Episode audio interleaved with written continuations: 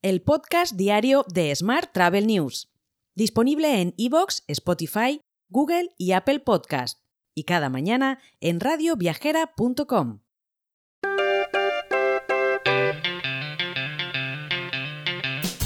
Muy buenos días y bienvenidos a una nueva edición del podcast diario de Smart Travel News. Hoy en nuestra edición 1110 del 1 de febrero de 2023. Yo soy Juan Daniel Núñez y hoy te cuento que es el Día Mundial del Galgo y el Día Mundial de la Lectura en voz alta. Vamos con la actualidad del día. El gobierno de Reino Unido ha anunciado la puesta en marcha de una nueva autorización electrónica para viajeros exentos de visado y para europeos. Se llamará Electronic Travel Authorization UK. El objetivo es mejorar el control de las fronteras británicas y digitalizar completamente los sistemas fronterizos para 2025. Mientras en España, Canarias y Baleares son las comunidades autónomas que más tiraron del PIB en el cuarto trimestre de 2022. ARF estima que Canarias y Baleares crecieron un 4,2% y un 3,5% interanual respectivamente. Además, Madrid fue la que más creció en términos intertrimestrales con un 0,4%.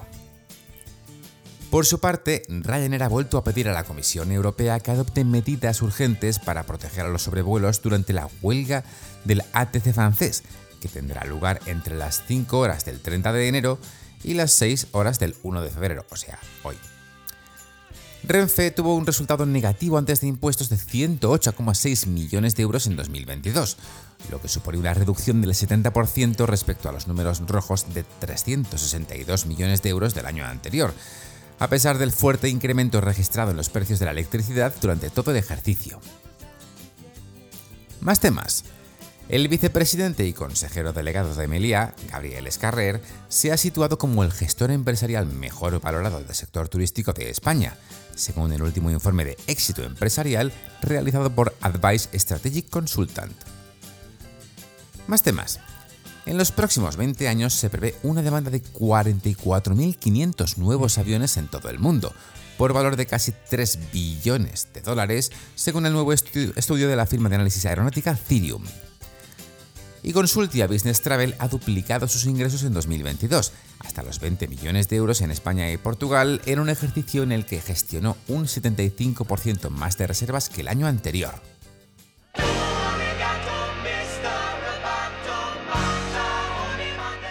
Hablamos ahora de tecnología. El nivel de digitalización de las pymes turísticas en España se sitúa en el 31,2%, un nivel básico, según el primer estudio sobre la digitalización de las pequeñas empresas y microempresas turísticas en España, elaborado por Segitur con el apoyo de KPMG y con la colaboración del sector turístico. Más temas. Juan Ruano se une a BionX como vicepresidente de soluciones de rentabilidad sostenible. El nombramiento forma parte de la reciente evolución de la misión de Bionex para convertirse en una plataforma de rentabilidad total y de anuncio de su nueva identidad de marca.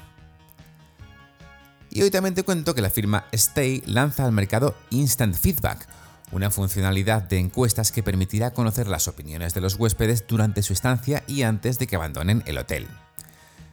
Esta herramienta persigue dos objetivos básicos. En primer lugar, detectar las experiencias mejorables antes de que el huésped abandone el hotel para, de esta forma, actuar a tiempo. Por otra parte, se quiere mejorar la reputación online como consecuencia del anterior punto, ya que el staff del hotel podrá actuar antes de que esa experiencia mejorable se publique en una web externa como Booking, Expedia o Google Review.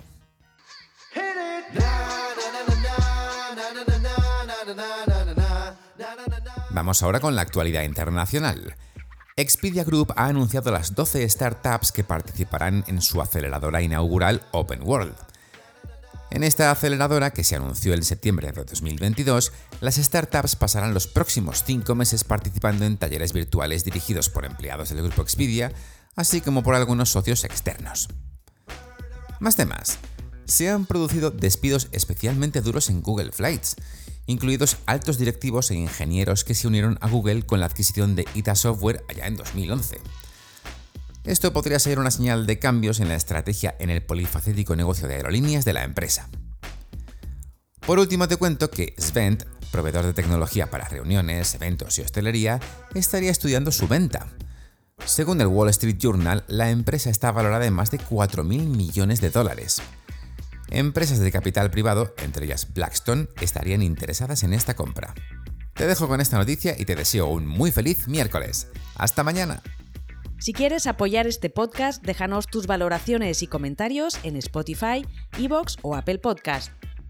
Recuerda que puedes suscribirte a nuestra newsletter diaria entrando en smarttravel.news en la sección Suscríbete.